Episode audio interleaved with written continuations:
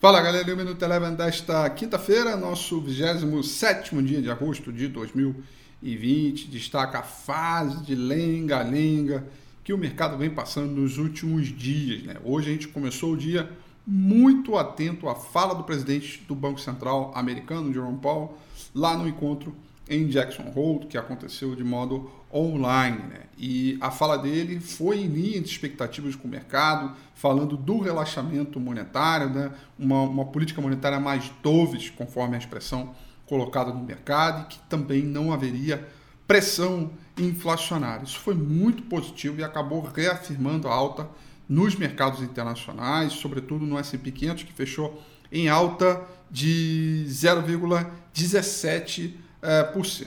Já o índice mercado emergente caiu é, com as commodities, né? commodities no geral trabalhando no terreno negativo.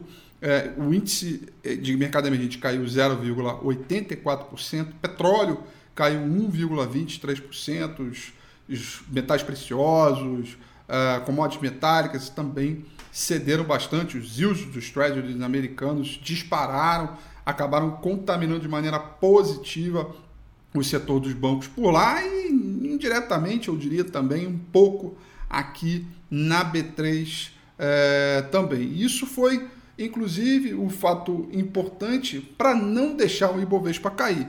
Ao longo de todo o dia tivemos pressões de venda uh, por parte de outros papéis, principalmente Petro Vale, outras blue chips importantes, por conta das commodities, mas bancos acabaram sustentando a alta do Ibovespa, que fechou estável, 0% o Ibovespa. Estabilidade no Ibovespa nesse dia de lenga-lenga, muita fraqueza, volume fraco, né? E com o dólar fraco também, o dólar caiu 0,67%, alinhado às expectativas e também declarações do presidente do Banco Central americano. Destaques para a queda no índice Bovespa ficaram para as ações da Educacional Edux, caiu 7,48%, e na ponta superior Companhias aéreas, Gol e Azul, dispararam, subiram mais de 3,5%, muito por conta dessa queda aí do dólar e do petróleo, acaba ajudando no curto prazo essas companhias que fecharam, portanto, no terreno positivo. O Minuto Eleven fica por aqui.